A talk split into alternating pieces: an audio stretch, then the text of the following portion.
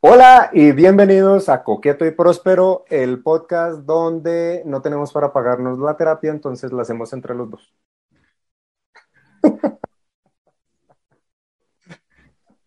Listo, ya.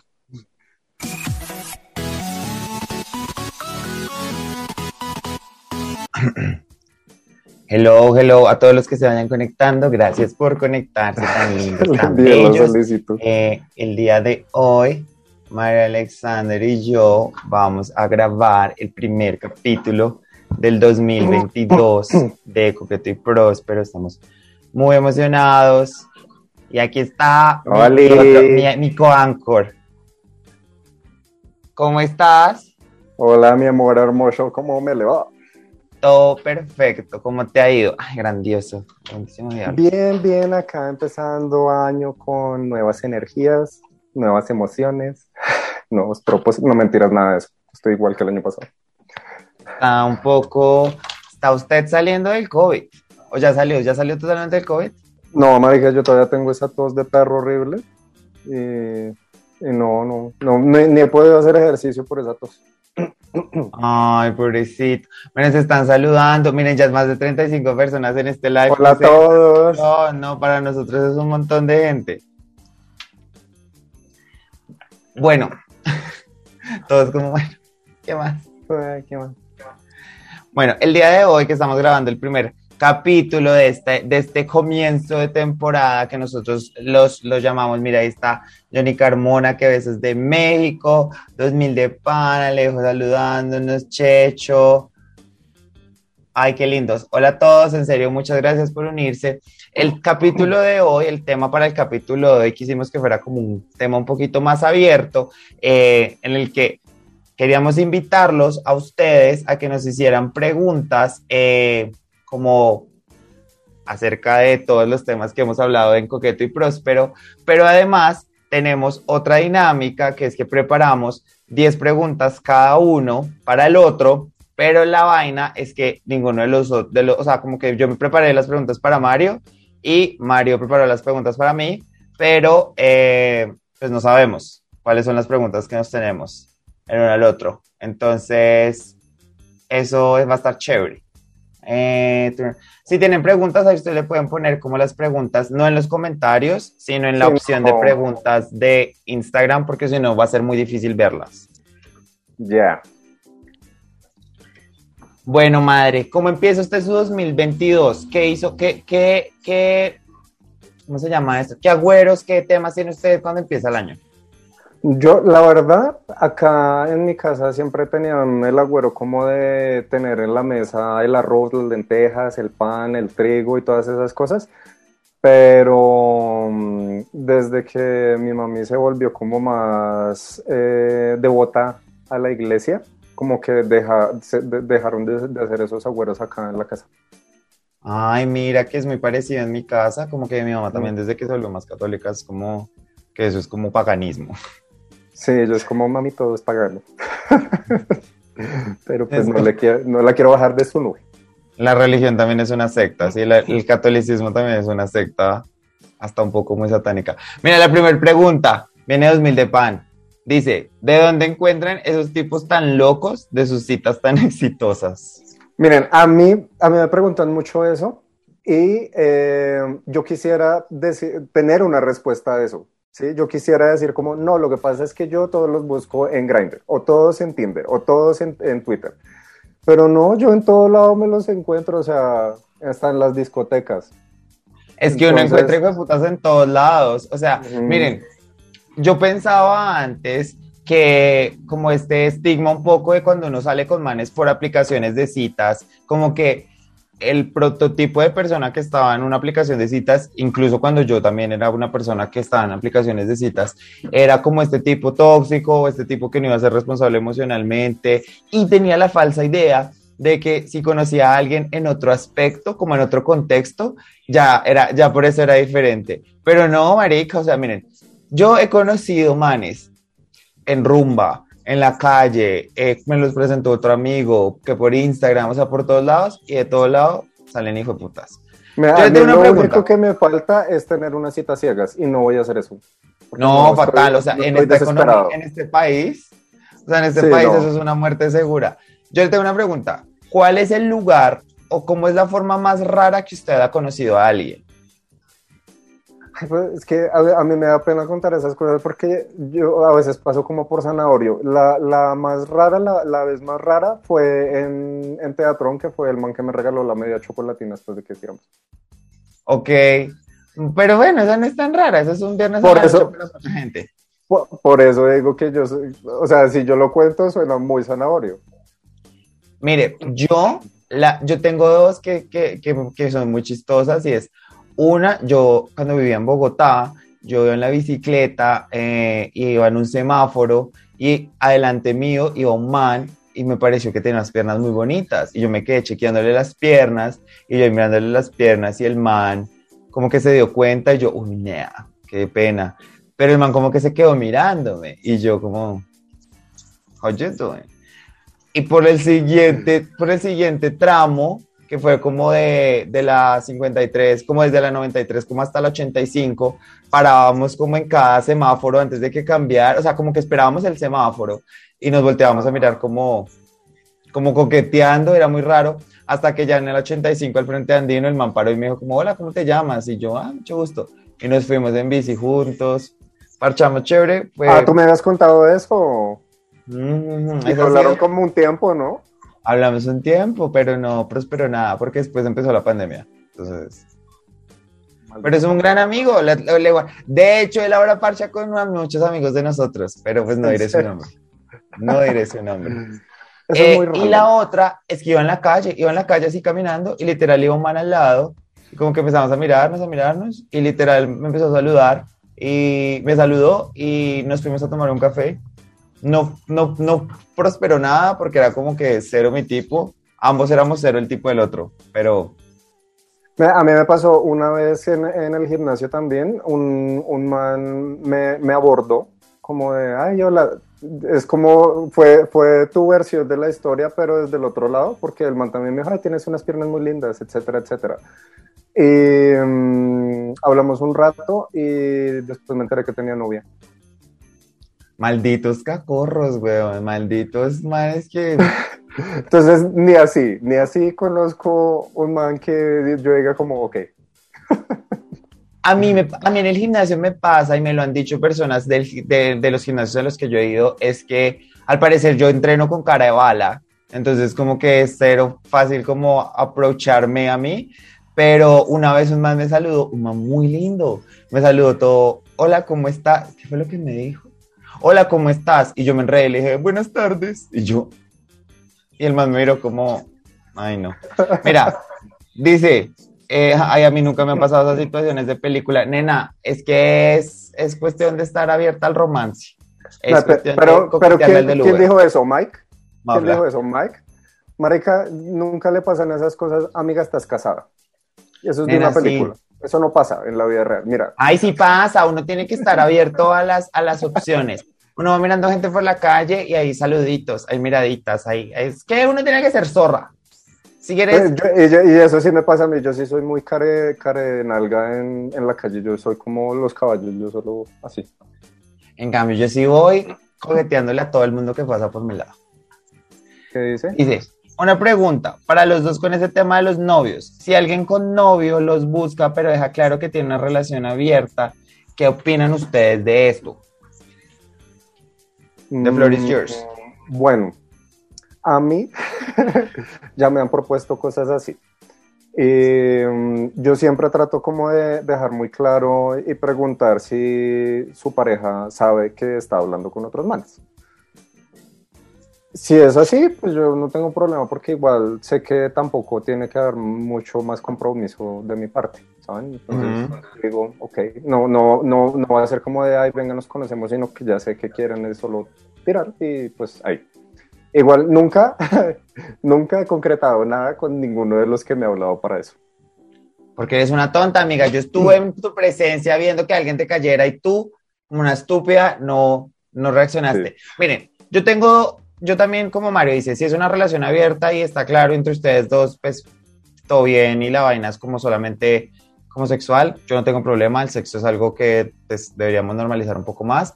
Eh, pero también existen este tipo de relaciones que son ya abiertas, pero también como medio poliamorosas, entonces polirrománticas, que algo me decían, y es como que tienes tu pareja principal, pero también puedes expandirte a tener otras relaciones. El concepto me parece un poco nueva generación, eh, pero no me siento, pues no sé, pues de pronto alguien que tenga novio no sería una preocupación tan grande para mí. Entonces, si tienen novio y quieren otro novio al que solamente quieran, se lo quieran comer y se lo quieran parchar un ratico y no joderlo todo el tiempo, pick me up. Yo no me metería, ¿usted se, se metería en una trieja, por ejemplo? Sí, yo sí. A mí eso me parece tan...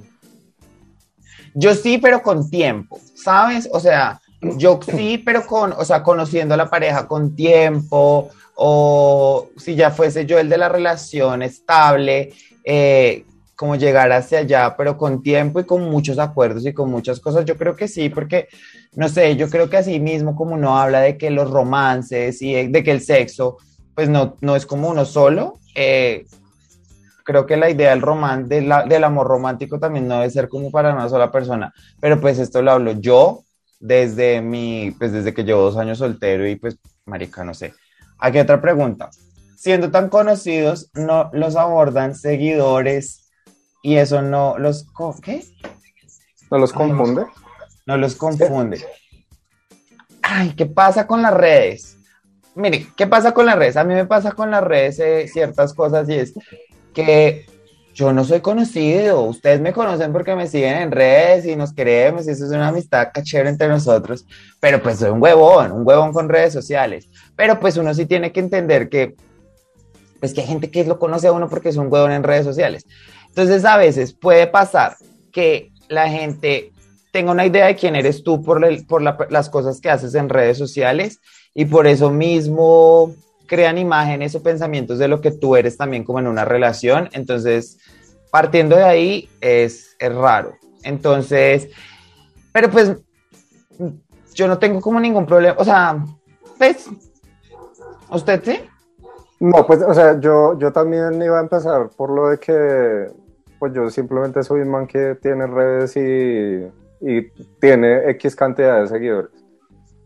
Eh, sí me han abordado en la calle o, en las fiestas y eso, pero ha sido súper súper casual, ¿sabes? O sea, ha sido como, ay, hola, yo te sigo, yo te conozco, te he visto tus fotos.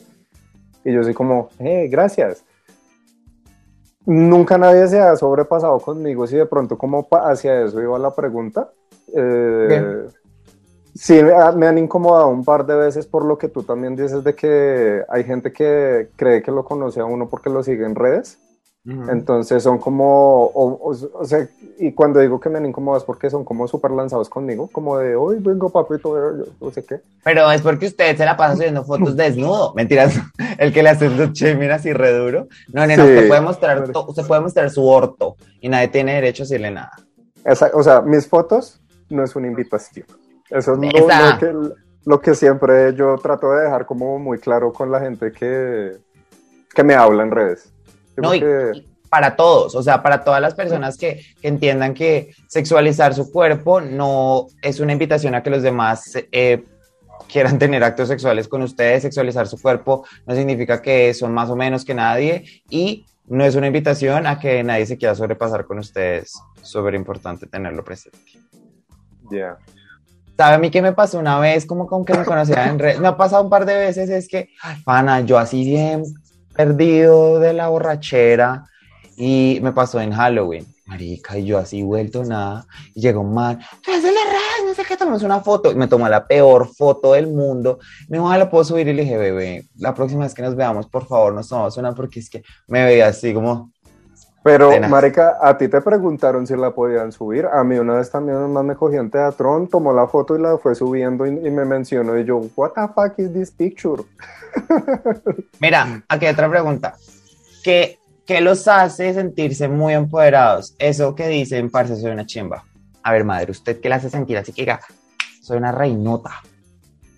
o sea, no quiero sonar como eh, Ese culote que tienes, dilo, dilo, hermano. Pero honestamente a mí, me hace sentir empoderado todo lo que yo hago. Todo. Ok. ¡Dale! Porque, pues realmente eso es lo que, o sea, yo, yo digamos que para de pronto los amigos que nos están escuchando y todo eso, yo suelo ser como muy pesimista y todo eso, pero, pero yo siempre como que estoy muy orgulloso de las cosas que yo hago. O sea, hasta pararme de mi cama a trabajar porque a veces mi trabajo es como súper aburrido y como que simplemente por el hecho de yo pararme y hacerlo, digo como marica, soy una chimba porque me paré y trabajé. Hay gente que ni lo hace. Hay gente que sí se queda ya acostada arrumada y yo no. Es importante. Una, una salida de la cama es un éxito, un, un, logro, así sea mínimo. A mí que me hace sentir empoder, a mí me hace sentir empoderado siempre que vuelvo a mi historia. Uf, me puse densa en una pregunta, ya acabamos de empezar. Yo Pero sé. siempre que vuelvo a mi historia y... Saquen el guaro ya no estoy tomando. Eh, pero siempre que vuelvo a mi historia y veo como lo que he recorrido, las cosas que, que me han pasado, que he hecho, eh, y me veo y digo, qué chimba, qué chimba. Pero mira que eso es otra forma de decir que estás orgulloso de todo lo que haces. Sí, total, como que qué chimba, qué chimba eh, lo que he logrado. Gracias, Nico, por esa pregunta, Nico, hermoso. Gracias, Nico. Te amo mucho, Nico. Desde la distancia te mando abrazos y galletas. Yo no te amo porque te cortaste el pelo. Chicos, una pregunta. ¿Qué prefieren? ¿Conquistar o ser conquistados? Yo prefiero que me levanten. Esa, esa, pregunta es rara. Pues, la verdad, yo siento que eso depende de la persona honestamente, o sea, como la ah, energía. Ay, preguntas, ay, a contestar preguntas del reinado al, al Miss Universo. No, pero, Nena, tienen que escoger una. Pero ¿cuál es cuál preferiría? Acá estamos, acá vamos a responder las preguntas. Bueno, a mí en esta época de mi vida preferiría que me conquisten. ¿Viste? ¿Viste? A mí lo que pasa es que, es que lo que pasa es que yo siento que casi siempre he sido el que le cae a la gente que ya me aburrí. Entonces ya ahorita es como que... Precisamente por eso. Es que yo también soy el que siempre busca al man, como que venga, le escribe, venga, como que lo intentamos. Y es como que ya, ya me harté. es que cansa. Mira, una pregunta aquí de Andrés Marra, 1574. ¿Hay estereotipos en sus gustos? Me imagino que estereotipos físicos o... ¿Cómo le gusta un man a usted? Describe un man que a usted le gustaría. Mire, a mí, ah, yo ya, yo ya he dejado esto muy claro a mí desde que un man me, como que me despierte algo, ya sea por su personalidad o por las cosas que hace, no me importa el físico. Pero si a mí un man ojiclaro y peludo o peludo me habla, ya, ganaron. Ya saben, los ojos, los osos ojizarcos, cáiganle a Mario. O sea, no tiene que ser las dos cosas al tiempo, puede ser una o la otra. Y a nivel de personalidad, que es como algo así que usted busque en un man, que usted diga como, uff, que un man tenga esto, me lo para. A mí me, me, gustan mucho los manes ñoños. ñoños entendiéndose que sean como kikis, como... Sí, como que les guste como el anime, el manga, eh, los videojuegos, que lea mucho, o sea, geek en todo el sentido de la palabra. Okay. sea geek en algo. Chévere, bueno, sí, porque ya hemos hablado de eso en los capítulos, que ser geek es como que te guste algún montón. A mí... Por ejemplo, a mí, a mí había un man que me gustaba mucho, que él era como súper conocedor de cosas de historia, y el man me contaba cosas, y yo era como, ay, estoy enamorada, porque sabe cosas que yo no sé. A mí eso me parece chévere, pero con tal de que tengan más allá de eso, porque hace, hace bueno, hace un año me gustó alguien porque era músico, y yo dije, uff, qué chévere, pero el man como que, pues, y no lo estoy, no estoy haciendo conocimiento shaming, pero el man, como que más allá de música. No, no, no conocimiento shaming. Pero más allá de eso no hablaba más. Y por ejemplo, uno de los estereotipos, una de las cosas que yo más me fijo, pues si ya que escuchan el podcast y están acá, yo no me callo, yo interrumpo a Mario para hablar. Y yo lo que más amo de alguien es que sea alguien que converse, que converse cualquier cosa, que hable rico, físicamente también entro en eso de como no, no tengo un estereotipo como con las personas que he salido, pero el tipo de hombre que más me gusta es, son los manes que sean altos, flacos con cara de estar saliendo de una adicción de drogas, la más hijo puta. That's my kind of man. That's my kind of man. Siempre que yo le digo a mis amigos como, marica, me encanta un man, está divino, y son como, déjamelo ver. Y yo les dejo ver y son como, ugh. Y es Andrés, como. Sí. como estas películas de, ¿cómo se llama? Transpointing. Cállate. Dice, ¿nunca tendrían un poliamor? Una pregunta de Eduardo Yuyu. Ya hablamos de eso más o menos, pero termine la, la respuesta usted, Mario. Es que, pues la, la verdad es que yo como siempre, las, las pocas relaciones que he tenido son como súper cuadriculadas, súper normadas, ¿sabes? Ujú. O sea, siempre he sido como novios tú y yo y si tienes a otro, eh, no me Nena, pero eso es el pasado. Usted hay una persona nueva tratando de salir del caparazón. Tú tienes que pensar en el futuro. Lo Es que eso iba, déjenme hablar, maldita sea. y yo lo, lo- lo hablé, de hecho, en, en el capítulo que hablamos de, de relaciones, eh, de relaciones nuevas, que, um, que yo lo consideraría, ¿sabes? O sea, si lo que tú decías, si, si de pronto es una persona que me llena lo suficiente como la otra persona que está a mi lado, pues yo digo, perfecto, si es alguien que yo puedo incluir en mi proyecto de vida que estoy haciendo con esta otra persona, lo haría. Ay, miren, mi ex está en el live. Hola, Ca- No digas, porque es la persona que más hemos hablado en este podcast. Eh, Sí. Bueno, mira. Antonio, uno de mis amigos de Medellín, dice: Yo siempre he querido tener una cita con un biólogo. ¿Qué- ¿Con qué, ma- Guay. con qué por- persona de, una- de qué profesión le gustaría tener una, una cita? A mí me gustaría con un músico. Chévere, con tal de que tenga más allá de conocimiento de música.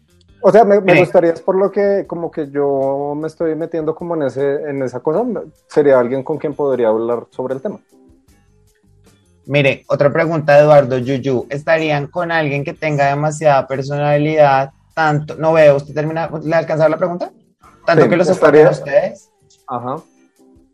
Mira, a mí nadie me va a opacar. No, mentiras. No, pero digamos, yo quisiera responder esta primero y es, a mí me encantaría, la verdad, porque creo que esa es una de mis inseguridades un poco a la hora de salir con las personas, es que yo soy muy histriónico, yo soy demasiado teatral y a veces yo sé que eso puede intimidar a otras personas, pero me gustaría alguien que tuviera esa misma energía como para complementarla. eh, y para no sentir como que de pronto al hacer algo yo, la otra persona se va a sentir apenada, la otra persona se va a sentir como, ¿sabes? O sea, como todas esas cosas que pueden pasar cuando alguien como que sienta pena, porque eso también pasa, ahorita lo hablábamos con Mario antes de empezar el podcast, eh, como que ese sentimiento de uno no sentir que lo están mirando de más, sino poderlo hacer con otra persona, me encantaría. Justo le contaba a Mario una historia de que en una marcha hace un par de años, eh, íbamos por la séptima y empezó a sonar una canción y yo me puse a bailar en medio de la calle eh, y estaba bailando solo y había gente, y empezaron como a chiflarme, no sé qué, fue muy chévere, fue un momento muy lindo en mi vida y el que era mi novio en ese entonces, alguien le dijo, tú nunca debes pasar un día aburrido estando con él.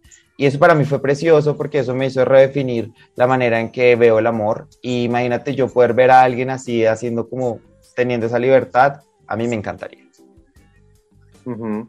En mi caso es más o menos igual, o sea, ustedes pensarán que yo trato de que todas las preguntas las respondo políticamente correcta, pero realmente es lo que yo pienso. Y es que, o sea, yo no, o sea, si yo saliera con alguien que tiene una personalidad muy grande, yo no tendría por qué sentirme opacado por esa personalidad, ¿sabes? Porque Total. simplemente, pues, lo que tú dices, estoy dejando lo que sea libre y si él es feliz así, pues yo también soy feliz con esa persona. Yo Total. también tengo mi grado de, de, de personalidad que saco de vez en cuando cuando entro en confianza con la gente. Y, y cuando he visto que a esas personas le da pena lo que yo hago, entonces sé que con esa persona no es, simplemente por eso. Totalmente de acuerdo, totalmente de acuerdo. Cuando uno se siente cómodo, ahí no es. Una pregunta de 2000 de pan oficial, porque él es una persona súper conocida, entonces tiene su cuenta de Instagram súper oficial. ¿Cuál es un no rotundo con una persona? Una cosa que usted diga no, ni por putas. Que me hablen mucho de los sexos de relaciones pasadas. Bien. El mío que se viva quejando todo el tiempo de su situación actual. O sea, que si todo el tiempo está recriminando como, ay, mi vida, yo por sí, por mí, por mí, por mí. No, next. Next, porque ya tuve uno de esos y no. Pregunta de Checólico, Checho, te amo. Dice, ¿qué cosa puede pasar en una cita que haga que ustedes se paren y se vayan? Yo que hagan un comentario transfóbico, racista, homofóbico y no sientan. Pero, pero te ha pasado. que lo hagan, o sea, que lo hagan. ¿Cómo? O sea, ¿te ha pasado? Me ha pasado, pero que, que hagan algún comentario ignorante y que en la conversación como que se permita hablar del tema. Me pasó hace, hace pues no poco, pero más o menos en, en el último año. Salí con alguien que me decía como, uy, es que ya los manes de ahora están redefiniendo todo, ya uno no sabe quién es hombre, quién es mujer, y yo fui como... "Ah". Y empezamos a hablar del tema, el man se dejó hablar del tema y llegamos como a conclusiones chéveres.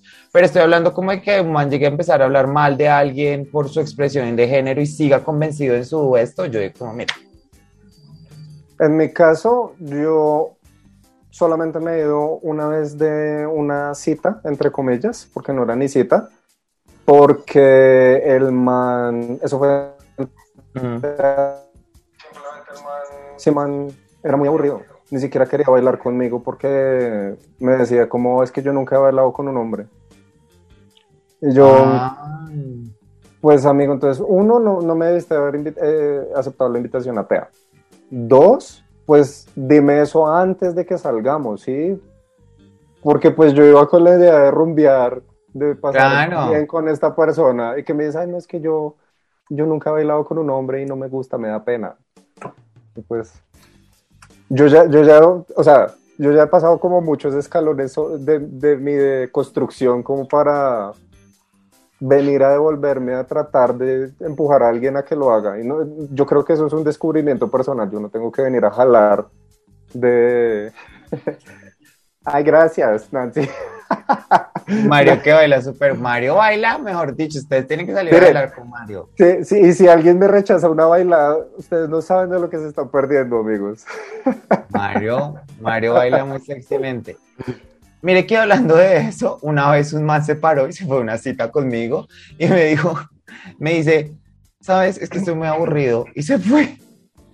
Ay, marica. Pero a ti, a ti te han hecho eso como un par de veces, ¿no? Nena, es que yo soy la peor de las citas, o sea, yo tengo muchas historias de citas muy traumatizantes, que por eso... Mira, pregunta de Mike Mafla. Si fueran a Drag Race, ¿cuál sería el reto que seguro ganarían? Me encanta porque eso es una... Nosotros, para los que estén en este podcast, con Mike, Mike Mafla es uno de nuestros amigos más cercanos y esto, es un, esto se volvió una pelea en los, eh, cuando veíamos Drag Race en persona, era que si los que estábamos viendo el capítulo fuéramos Drag Race, eh, fuéramos estuviéramos en Drag Race, quién sería la primera eliminada y ahí nos agarrábamos de las mechas durísimo. ¿Usted cuál sería el reto que usted diría? Este es mi reto. Yo creo que sería un reto de esos de, de que haga un look con basura, con retazos, con... con- eh, mira, es- esta es tu caja y tú haz cosas... Yo sé que yo sacaría algo espectacular de ahí.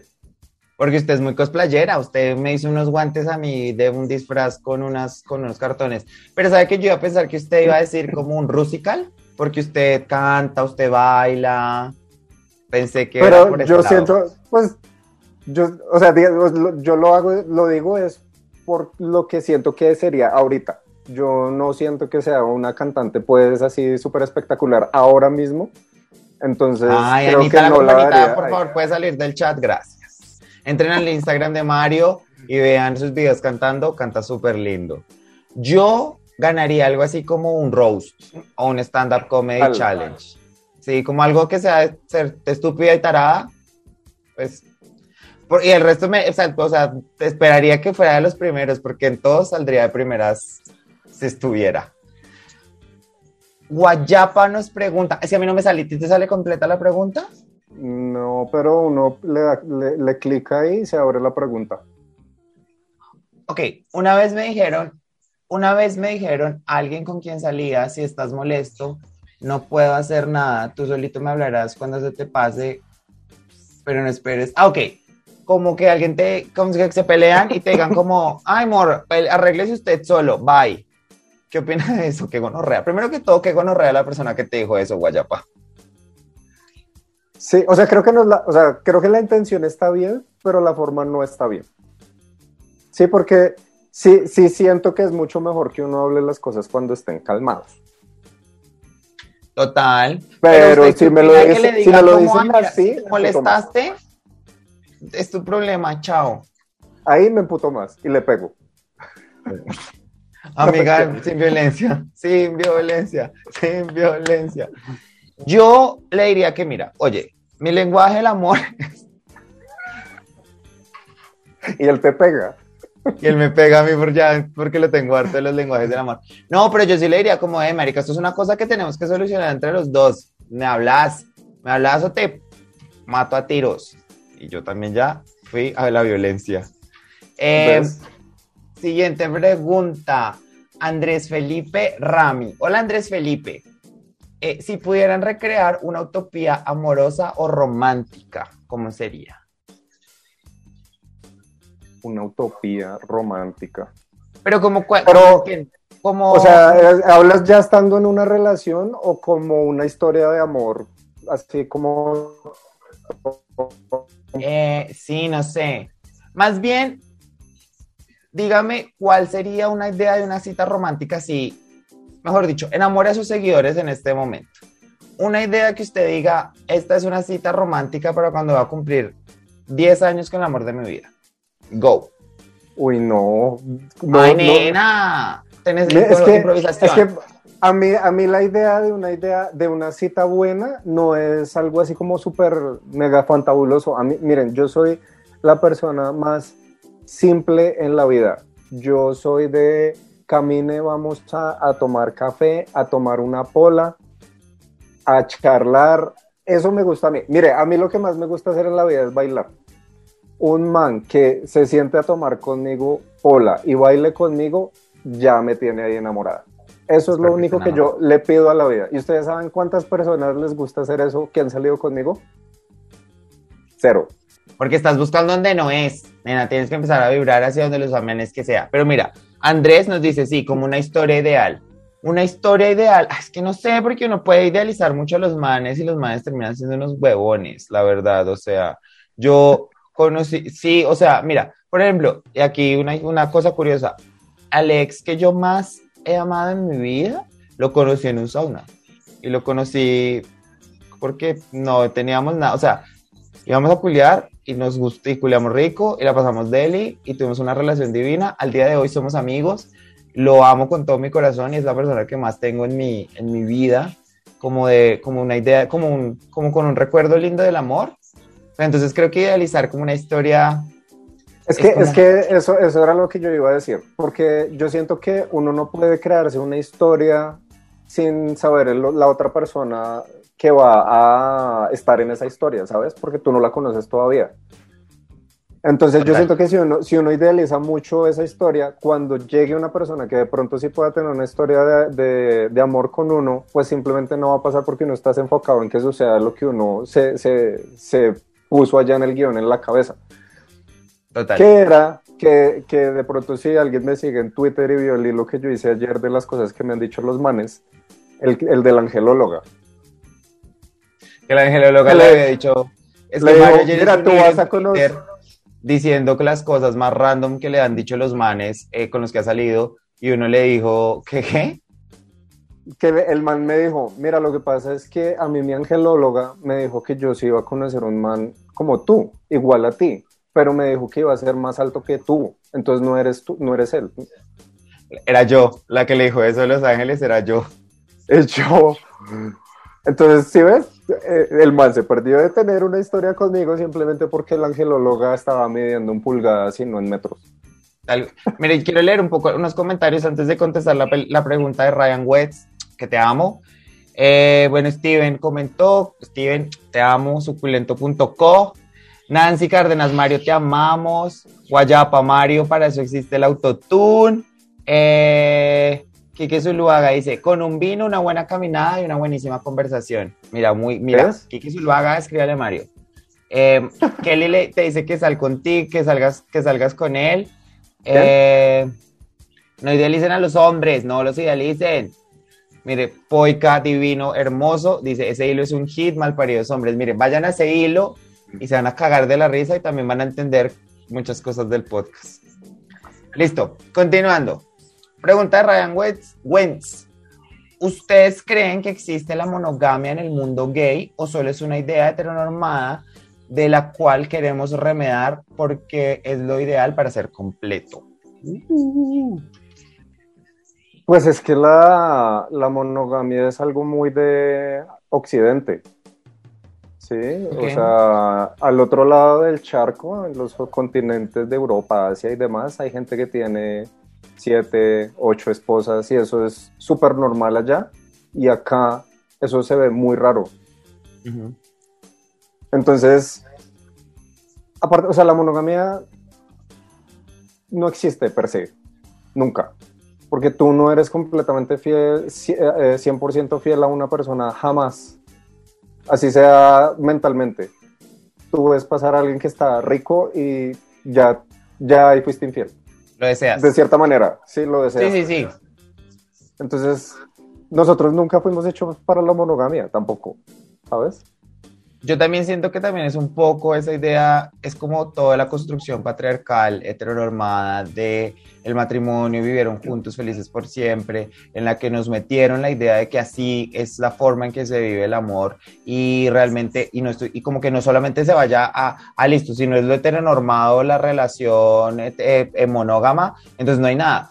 O, o si no es la relación poliamorosa, no sé qué, no, también es usted con sus gatos, viviendo solo por el resto de su vida, eso también es un final, ¿sabes? O sea, o son las relaciones platónicas con sus amigos. Por ejemplo, mi mejor amiga y yo decimos que, a ver, si no nos conocemos, si nos casamos con alguien, vamos a resultar viviendo los dos juntos. Y es porque, y, probablemente pueda pasar, porque son formas de relaciones, hay un montón, sino que creo que se construyó una y mucha gente como que basó como muchos pensamientos hacia allá y creo que ya es hora de empezar a soltarlos. Eh, mira, Ivy, lo dijo ahí ahorita, y eso es también por la educación cristiana que nos dieron a nosotros. Por la colonización. Ivy, te amamos, hermosa. Vayan a escuchar el capítulo de las parejas no convencionales, que es con ella y el esposo, hermoso. Pregunta de Juan Vanegas, V. ¿Cuáles son los red flags en una relación? Yo tengo uno. Mi primer red flag es una persona que eh, se iba quejando de su situación todo el tiempo, porque eso me demuestra que no tiene drive ni ambiciones para nada en su vida y se va a quejar siempre todo, así esté el pasto verde, siempre va a haber un lado como donde quejarse y ya. Y otra de mis red flags es que eh, cuando estemos conversando, la persona solamente espere para hablar y no escuche lo que yo le estoy diciendo, porque eso me demuestra que es una persona egoísta. Sí, de hecho esa es mi red flag más, más grande en una relación.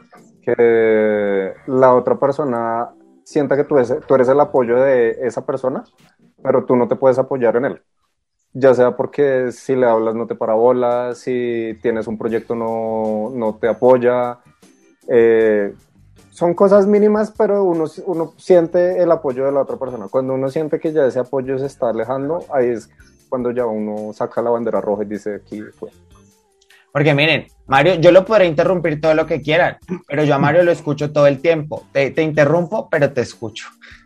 Quiero saludar que llegó Leslie Wolf, hermosa, mi amor, papacito Juan, espero que te mejores. Gracias por un Juan, yo también espero que ya estés mucho mejor. Cuídate mucho. Si necesitas un enfermero, ya sabes que cualquier cosa acá la orden. Listo, ay sí. Pregunta de Elias Khan. ¿Qué fue lo más difícil de construir? Realmente la parte heteronormada que yo tenía. O sea, porque creo que yo ya les he hablado mucho de eso. Yo era el man de no me gustan los femeninos, no se pongan ropa de mujer porque qué asco y todas esas cosas. Y para mí eso fue lo más difícil porque eso era lo que, lo que rompía la barrera entre poder ser una persona libre y estar en un, en un closet. Ahí, o sea, cuando yo pasé esa barrera fue que yo sinceramente dije, ya salí del closet. ¿Y cómo hiciste? O sea, ¿cuál fue el momento en el que tú dijiste, ya, ya, ya tengo que, o sea, esto es lo que me está reteniendo?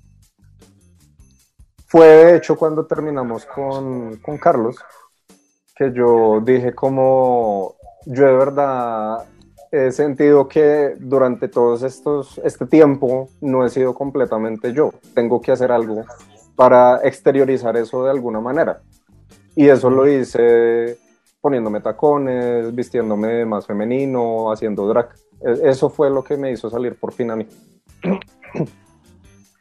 Para mí, lo más difícil de construir ha sido reconocer los privilegios que tengo. Los privilegios a los que tengo, porque sí, ha sido, es darme cuenta que mi crianza y esto me ha permitido ciertas cosas o ha creado, ha formado parte de mi personalidad y por eso tengo unas percepciones del mundo que, pues, que están mal y que tengo que empezar a comprender desde personas que no tienen los mismos privilegios que yo. Alexander, ay, Alex Toker, hermoso papazote. Eh, ¿Cuál es el mayor cambio de que Coqueto y Próspero les ha traído a sus vidas? Ay, nos van a poner a hacer, nos van a hacer llorar en este momento. Miren, primero que todo, quiero que Mario y yo empezamos el podcast el año pasado. El año pasado yo me mudé de ciudad, entonces fue eh, alejarnos físicamente pero mantener nuestra amistad intacta, eh, para mí eso es una de las cosas más lindas.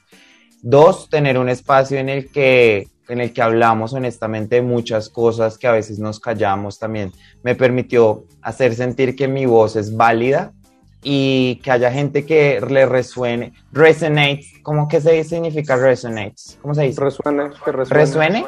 Que le resuene esas cosas también me, me, me pareció importante porque a veces estamos pasando por un montón de cosas y pensamos que solamente nos pasan a nosotros y tener gente que se siente identificada con eso y ayudarnos entre todos y entre todos darnos cuenta que este proceso es muy, muy brutal de la bebida, ha sido muy lindo y ha sido demasiado gratificante para mí eh, tener este espacio y sobre todo lo más importante y lo más lindo es eh, aumentar cada vez mi relación romántico-afectiva con María Alexandra.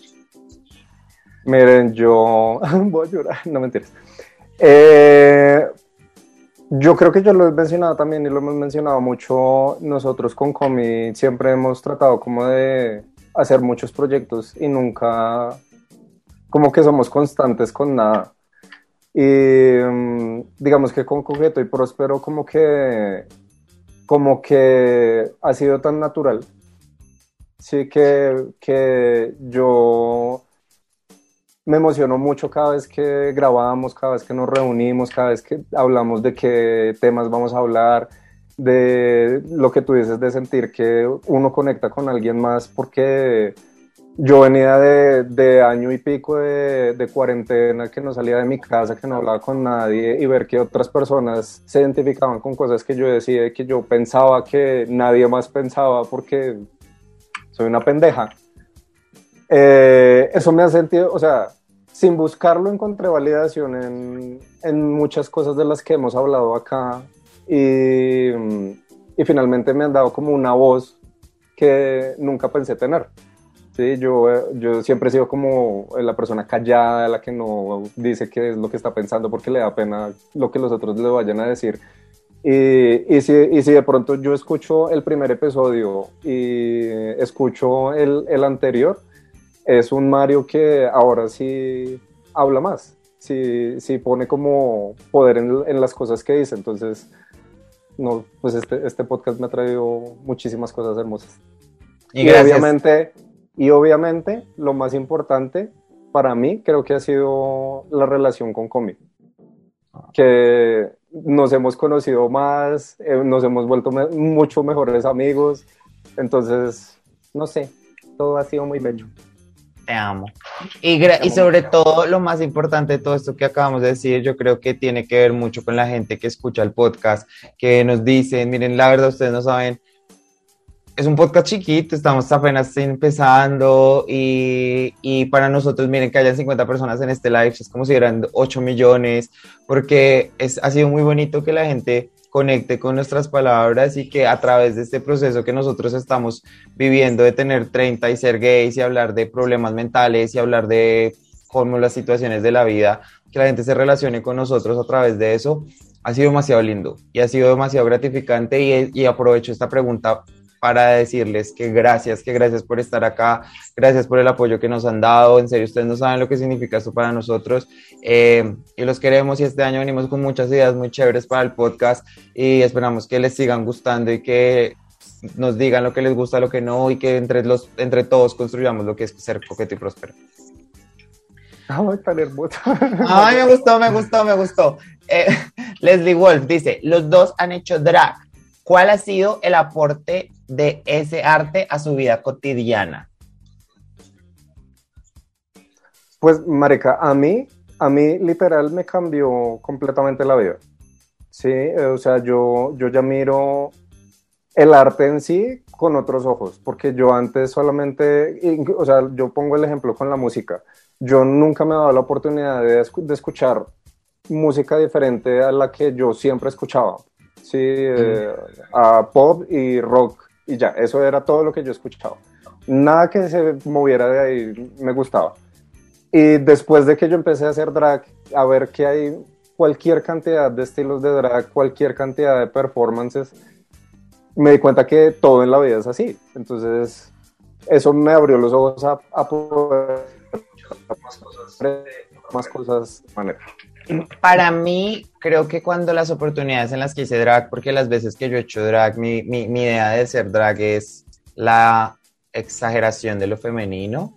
Creo que fue cuando en mi cabeza hizo sentido de que yo no era un hombre, sino que era una persona no binaria, para los que no sepan, eh, porque ahí fue cuando me di cuenta que no necesito hacer drag o no necesito estar vestido, pues, como representándome como una mujer, para darme cuenta que la energía femenina que vive en mí es, es demasiada y es, es lo, que me, lo que me hace ser yo. No sé cómo explicar eso. Entonces, para mí, habla de las oportunidades en las que hice drag y en las que, como he puesto mi forma femenina, 100% femenina, fue como sentir que eso también estaba bien y que eso vive en mí todo el tiempo y que eso es lo que está en mi corazón y en mi, y en, y en mi mente. Entonces, para mí fue como entender quién era. Miren, hay, hay, algo muy importante que yo descubrí con el drag y creo que es el hecho, eh, por ese hecho es que yo hago drag con barba. Sí, que mucha gente me criticó al principio eso y es porque, porque... Yo la critiqué al principio. Ajá, porque al igual que muchas otras personas que, que son igual a mí, yo siento también que yo tengo una energía femenina y masculina todo el tiempo que no puedo negar y que está en, en, mí. Entonces para mí Super Nintendo es la forma de expresar que tengo esas dos energías al tiempo. O sea, yo soy femenino y masculino todo el tiempo. Siempre fue así. Yo le dije a Comi hace poquito, yo le dije, yo, yo, yo estoy seguro que yo soy fluido. Porque yo, eso, lo, eso cuando yo me he visto de Super Nintendo, eso es, es la persona que yo siento por fin que soy yo. Ay. ¿Sí? Entonces, yo sé que no lo hago todo el tiempo, pero cuando yo me pongo esos tacones y me pinto y me visto, ese es el Mario que, que soy por dentro. Mm, me encanta. Me encanta eso. Mira, Les nos ponía como, y también permitirse esa cercanía a lo femenino, a descubrir lo femenino. Eso es, es eso, es como es, es eso. eso mismo. Mira, otra pregunta aquí de Nico Conejo Blanco. Ay, pues madre.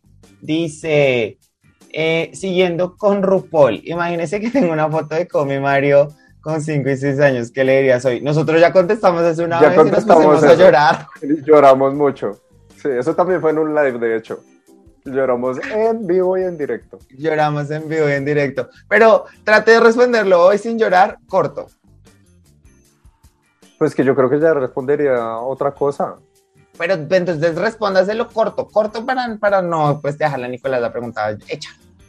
Bueno, a ver, yo, yo creo que le, le, retomaría algo de lo que dije esa vez y es que el hecho de que todo el, todo el tiempo que, que tú vas a estar solo eh, va a valer la pena porque otra vez a llorar.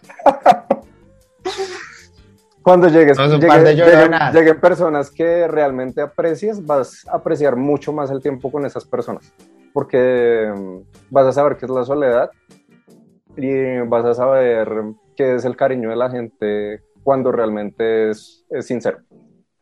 Ay, hermoso. Y vas a tener un podcast con tu mejor amiga y van a ser felices. Dale. Yo me diría que vienen tiempos difíciles, eh, pero que él y yo sabemos que estamos por, por dentro hechos de roca y que vamos a aprender un montón de cosas de las maneras menos convencionales, pero que al final del día todo va a estar bien y que vamos a estar felices. Listo, ponle cuidado. Ah, bueno, antes de seguir, comentarios. Mire, cuando estábamos hablando de las gracias que, que les dábamos al podcast por escucharlo, empezaron a comentar un montón. Nos dijeron, miren, la verdad, yo los descubrí el año pasado y los amo literal. Comino, te admiro. Gracias a ustedes por el tiempo que le inviten a, e, invierten a esto. Tesos, son lo más lindos, son demasiado talento, amo escucharlos, me empoderan. Hay niños en serio leer esto, no saben, no saben lo, hermoso que se siente. Gracias a ustedes por este espacio tan increíble. Ay, qué bello. Muchas gracias, de verdad. De verdad es muy importante para nosotros porque en serio eso lo anima mucho más a uno a, pensar en más cosas del podcast, a, tratar de mejorar más a los temas, a pensar en otras cosas para hablar, porque hay muchas cosas de, las que no hemos hablado y sabemos que es importante a las personas que nos escuchan y que precisamente se vienen esta temporada, que espero que también nos sigan acompañando. exacto, esta temporada que viene va a ser mucho basada en las cosas que nos han pedido que hablemos y, eso va a estar muy chévere. Mira, aquí una pregunta de uno de mis amores platónicos de redes sociales. Poica Música, papazote, músico, talentoso, tiene una canción que la escucho todo el tiempo. Vayan, escúchenlo. Miren, miren, miren, miren, miren, para que se den cuenta, creo que aquí se puede ver. ¿Sí se ve? Sí, no. No se ve, no se, miren. Ay, mira, estás escuchando, Poica. Poica, te amamos. Vayan, escúchenlo, artista colombiano, está haciendo música increíble. Él nos pregunta, ¿qué le agradecen a su parte femenina y qué le agradecen a su parte masculina? Bueno, yo aquí, acá como que a veces pienso que entrar al binario de pensar de que mi parte femenina es mi parte sensible, mi parte masculina es mi parte fuerte, es un poco estereotipos. Pero cayendo un poco en eso también, pues sin caer en eso, como que le agradezco a mi parte femenina, ay acá, Shakira, las de la intuición, pero mucho mi intuición, ¿saben? O sea, como que a mi parte femenina yo le agradezco mucho como, como ser, como esa sensibilidad a las cosas que están pasando a mi alrededor, entenderlas y saber escuchar y como en, mis amigos trato de a veces ser un poco maternal, eh, de una manera rara porque yo no soy tan cariñoso como la gente pensaría que soy, pero le agradezco mucho tener esa sensibilidad como a las cosas que están pasando a mi alrededor. Y en mi parte masculina agradezco que soy una, es que por más de que me derrumbe todo el tiempo, siempre me puedo parar con mucha fuerza y como con ganas de patear el mundo. Yo, ¿qué puedo decir? Realmente cuando yo crecí, yo viví con, obviamente, mi papá y mi mamá y mm, la feminidad que yo tengo es obviamente por parte de mi mamá y lo mismo en, en, el caso de mi papá. Pero en mi caso, la parte femenina siempre ha sido la más fuerte en, en, mi, en, la representación que yo tengo. Entonces, gracias a la parte femenina es que yo soy la persona fuerte que soy hoy. Y gracias a esa parte es que yo soy como como valiente, entre comillas, para hacer las cosas que yo hago sin importarme lo que digan los demás, porque eso fue lo que me enseñó mi mamá. sí, y, en el caso de la masculinidad, yo lo que le agradezco es que siempre me ha dado la, la nobleza para aceptar las cosas como vengan. Sí, siempre he sido como, yo abrazo las cosas que como vienen por mi papá, porque él es una persona muy así, como una persona como sí lo, lo, protege a uno, sí es una figura fuerte, pero así mismo es una persona muy noble, entonces eso le agradezco. Qué lindo, es que yo creo que también aquí es importante hablar que la masculinidad y la feminidad eh, se construyen a partir del contexto en el que vivimos, ¿no? O sea, la masculinidad es lo que usted, como los, las cosas los, las figuras masculinas con las que usted haya crecido en su vida van a crear esa idea de lo que es masculino para usted y las figuras femeninas con las que usted haya creído, crecido en su vida van a crear esta imagen de lo que usted cree que es femenino. Entonces, por eso tener una idea de que lo femenino es una cosa y lo masculino es otra, es por eso es que es tan irreal de creerlo, porque al final de cuentas eh, son simplemente constructos que se van formando con nuestro contexto. Entonces. Miren, nos quedan dos preguntas. ¡Ah! Nos quedan dos preguntas. Dice, Camo García, Cami, adorado santo hermoso. Dice, hablando de rock, canción y banda favorita de cada uno, ¿cuál es? La mía es súper sencillo. Mago de Oz hasta que el cuerpo aguante. Escúchenla, por favor. Miren, no, en serio, escúchenla. Es muy buena. Y de hecho, ese, es, ese, ese yo considero que es mi himno. ¿En serio? Que yo a veces pienso que van a ser la razón por la que yo le voy a dejar de hablar a Mario Alexander y una de esas es porque sea fan de Mago Usted no escuchó, usted no ha escuchado esa canción. El Valle escuche la, la letra. Nena, para escuchar músicas de Mago de Oz pongo unas, un sonido de gitanos pasando por ahí. Gracias. No, gaitas. Ya son canciones de Mago de Oz. mi banda favorita es Queen. Eh, mi canción favorita de Queen es Love of My Life pero mi canción de rock favorita es For Sugar and Me de Def Leppard, porque es una de las canciones que me hace sentir más sexy en la vida. Okay. Y yo cuando me siento sexy soy muy poderosa. Eh, ay, mira, Ivy hermosa, preciosa, nos hace una pregunta. Ay, ¿qué es esto? Dios mío, es que esto es manejar Instagram. Si fueran docentes, ¿qué materia dictarían? No se puede dictar en un eh, colegio, Mario. No, miren que, miren que yo cuando estaba en el colegio siempre quise ser profesor de biología, porque a mí siempre me gustaron como las ciencias naturales. María, ¿tú te diste cuenta que cuando estuve allá en Medellín que yo me la pasaba escuchando videos de ciencias? Sí, esa niña se la pasa. Yo me, que cuando Mario vino a quedarse como, como un mes acá en mi casa, yo sí escuchaba que ella en las noches o cuando no estábamos hablando, como que escuchaba algo. Y yo decía, pues, ni qué ve. Y un día como que ya estábamos al lado y me puse a escuchar y eran videos de ciencia y yo. Ajá. Why you smart, girl? Entonces, a mí me hubiera, y de hecho, ah, cuando estábamos como en 11, que nos ponían como a escoger qué, qué materias como que nos gustaban más y eso, yo siempre quise biología. Ay, mira, vea pues. Yo, de hecho, quisiera dictar eh, redacción. Me encantaría dictar redacción, me encantaría dictar redacción publicitaria, eh, pues porque es lo que deseo hacer y porque creo que falta que la gente aprenda a hacerlo un poquito más. Ah. ah, listo. Acá la dice, Comi, ¿qué ha pasado con los niños del colegio de tu mamá? Me imagino que es el del colegio de mi mamá. Eh, mi mami, pues mi mami, para los que no saben, mi mami dicta, eh, mi mami es profesora de preescolar en un colegio de bajos recursos eh, en unos años hemos organizado unas colectas para llevarle cosas a ellos. Yo anualmente con mi mamá hacemos una, una, una donación para comprar útiles escolares. Entonces, gracias por preguntar. Estamos ya mirando este año cómo lo vamos a hacer. Probablemente, pues podría ser chévere eh, si ustedes nos pueden colaborar. No lo hemos pensado, pero todo bien. Todo bien. Eh, mi mami es feliz de ser maestra. Yo creo que una de las cosas que yo más amo de mi mamá es que ama, ama, ama ser profesora. Entonces, eso, eso me hace muy feliz de, de ser hijo de mi mami. Em, dice, Kelly con Q, Kelly te amo, Kelly es mejor amiga. Te amo, Kelly. El momento de sus vidas que les partió un antes y un después. yo tengo dos. Yo también tengo dos. Yo tengo uno que, bueno, son temas que ayer hablé de esto en terapia y entonces me parece como que tengo que hablar más del tema porque yo hasta los 16 años tomé decisiones apresuradas que uno no debería tomar eh, pensando en la vida y en no tenerla más para, no, para que me entiendan ustedes. Y cuando pasó, salí de ahí, eh, fue como que tengo otra oportunidad y eso me hizo repensar mucho mi vida. Y la segunda fue cuando salí con el man que me partió la vida en dos, eh, porque fue un man que me hizo caer en una crisis de, de bulimia, de anorexia muy grande que terminé hospitalizado. Y después de que yo salí con él, me di cuenta que estaba creando mi forma de ser basado en lo que las otras personas vieran, pensaran de mí y no realmente lo que yo pensaba de mí. Y desde ahí también empecé a pensar más en mí y en lo que yo quería ser. En mi caso, eh, fue, fueron dos momentos también. El primero fue cuando recién yo salí del closet.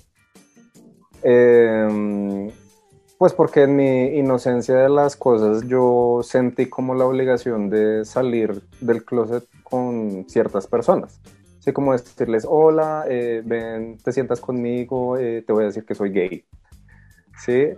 Eh, hasta que eh, eh, una de mis amigas con las que yo salí del closet me dijo, Mario, a mí no me importa. Usted no me tiene por qué contar eso. Porque para mí usted es la misma persona, sea gay o hetero. Y eso fue como que un clic que hice en mi cabeza y dije, oiga, sí, yo no tengo por qué darle cuentas a nadie y decirles esto como si fuera, hola, tengo cáncer. ¿Sí, me entiendes? Como... no hay nada que contar.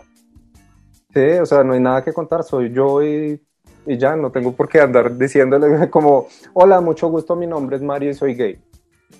Total. Porque eso no le tiene que importar a nadie. Esa fue la primera vez. Eh, porque me hizo cambiar la forma que yo pensaba sobre las cosas y sobre la homosexualidad.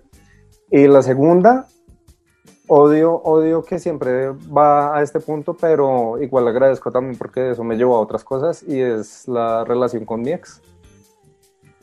Sí, porque, o sea, fue una relación chévere y cuando terminó también a mí se me partió la vida en 80 pedazos. Pero eso me hizo volver a terapia, me hizo volver a, mm, hablar de, cosas que tenía guardadas. de cosas que tenía guardadas y que nunca había hablado con, con un profesional o con otra persona siquiera. Y, nuevamente eso hizo que yo tomara nuevas decisiones en mi vida, me hizo estudiar música, me hizo hacer drag, me hizo unirme más a mis amigos.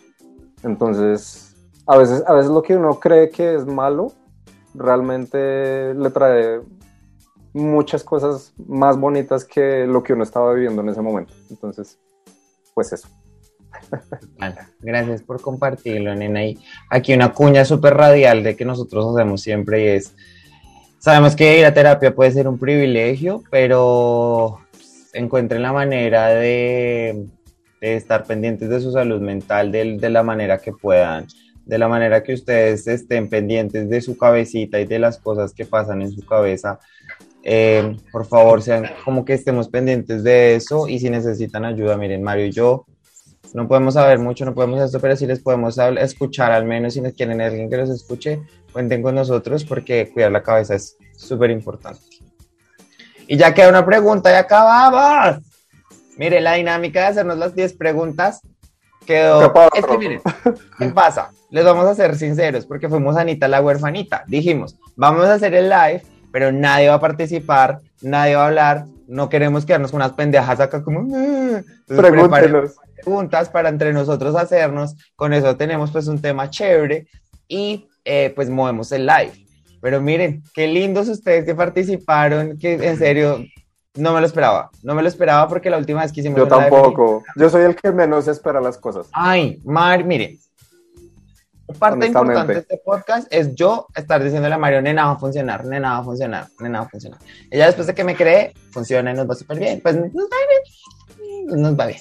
Listo, pregunta de Elias Khan. ¿Cuál fue el punto de su vida donde dijeron, no, la norma no me importa? Así plan marcada. Como en el momento que dejamos la heteronormatividad, ¿debe ser? Sí. ¿Para usted cuándo fue ese momento? Para mí,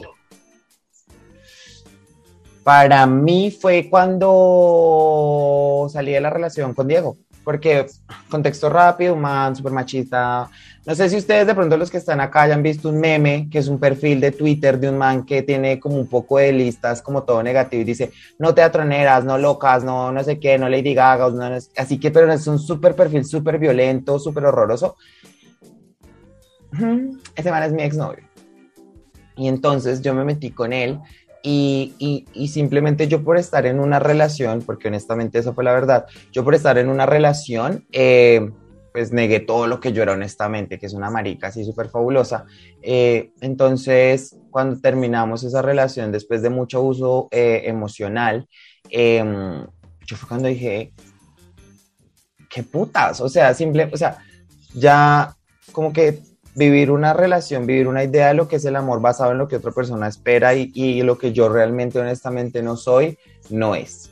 Y tengo que vivir por mí, tengo que vivir por quien yo soy y por quien como me siento cómodo siendo, porque cuando ya en eso entonces pues ya yo mariqueaba con mis amigos, la esto y la otra, y yo decía, yo me siento cómodo siendo así, dejando que toda esta maricada fluya en mí y tengo que obedecer eso. Y ahí fue cuando solté toda esta fabulosidad que tengo adentro y que sí, sigue saliendo, sigue saliendo, sigue saliendo.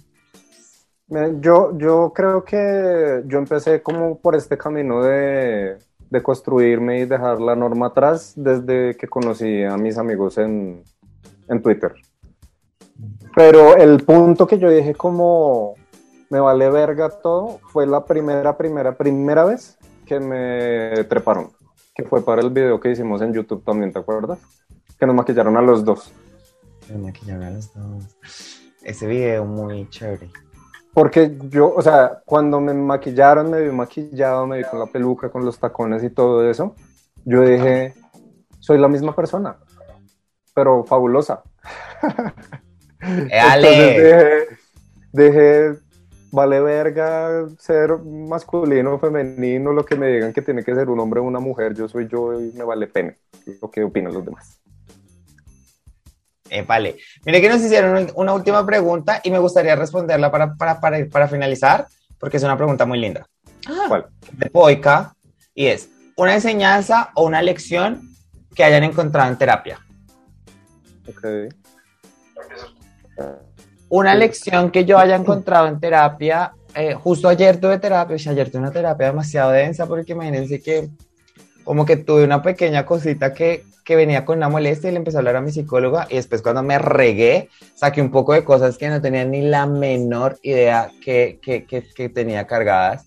Pero mi lección más grande de la terapia, y, y como que Mario lo sabe porque es, es mi bestie, es que yo no me suelto de las greñas todo el tiempo. Miren, yo soy una persona demasiado sobreexigente conmigo de una manera que es malsana.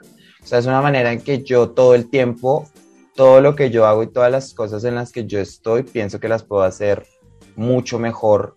Y si lo que estoy haciendo, o sea, yo no me suelto las greñas. Yo me tengo ahí todo el tiempo agarrada como, mira, tú no estás haciendo nada, tienes que hacer más. Y por eso ustedes a mí me ven que en el gimnasio, que montando patines, que en la bicicleta, que en un podcast, que yo no me dejo en paz.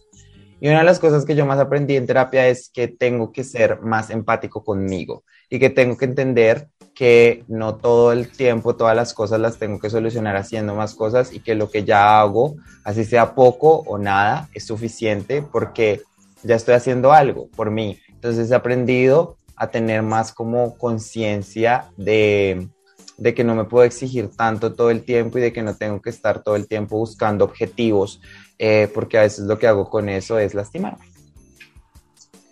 Miren, yo he hablado como por, por las esquinas del tema, pero cuando yo decidí ir a terapia es porque llegué a un punto en mi vida en el que yo quería suicidarme.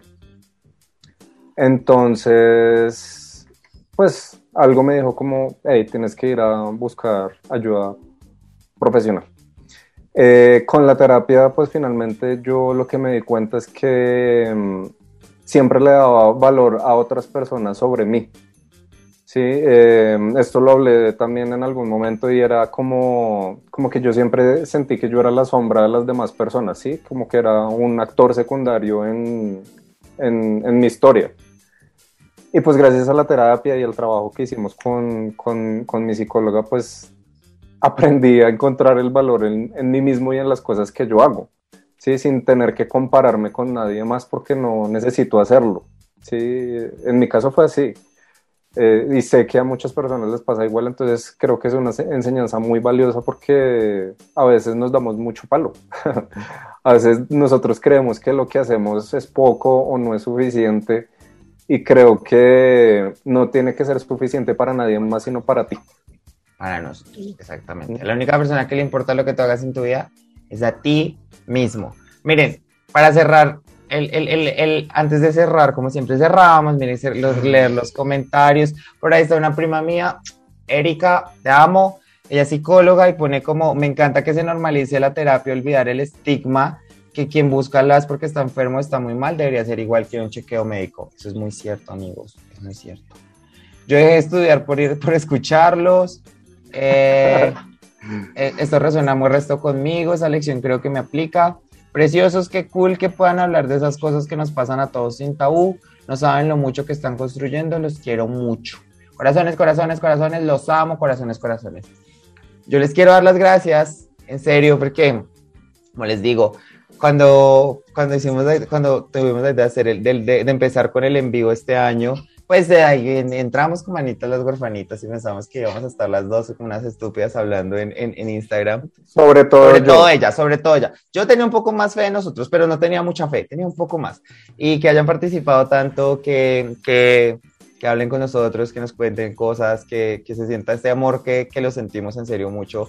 Eh, se los agradecemos. Gracias por hacer parte de este podcast. Ahí se van a escuchar en el primer capítulo de la cuarta temporada del podcast, que ya va a salir probablemente el lunes o el martes, se van a escuchar ahí sus nombres mientras los mencionamos, estén pendientes porque vienen cosas muy chéveres, que sigan el podcast en Instagram, porque ya el Instagram del podcast ya viene... ya va a tener contenido, ahora Miren, sí. Ahora yo no sé, el podcast... El Instagram del podcast tiene 200 seguidores, no sabemos cómo, porque ese Instagram está un poco quieto, pero ya, ya vamos a, ya el contenido para Instagram es que ni saben. Eh, que sepan que, bueno, a mí me siguen en Instagram como Comino, en Twitter como Comino-Gómez y en TikTok como Comino-Bajo, que en TikTok ya 11 mil seguidores. Mi amiga, mi amiga, es famosa, ella me está... La Gen la generación Z, la Centennial. Con ella... Gracias por, dejarme ser tu amiga. De nada, de nada. ¡Ah! Amiguitos, ya, ya para cerrar, de verdad, muchísimas gracias por habernos acompañado en este primer capítulo del año. Ojalá que sigamos juntos todo este resto del año y por las temporadas venideras. Eh, recuerden que los queremos mucho. Eh, cuídense, ámense, y una cosa importante, miren, nosotros no somos de pedir mucho, pero si ustedes, otra persona que escuche el podcast y les digan, hola, recomiéndeme un podcast, ustedes digan, miren, tengo un podcast, son dos manes súper chéveres, vayan, escúchenlos, denles una oportunidad. A mí es fácil seguirme en redes, eh, soy el de las gafas grandes en Instagram y Twitter y en Twitch también. Eh, nos vemos por allá también, para que me vean en peloto.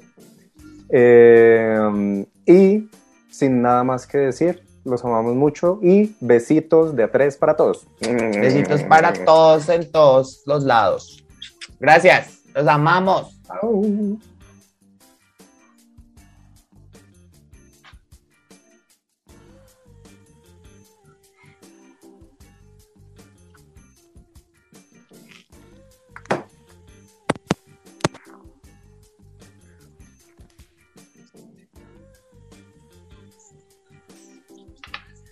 Hola.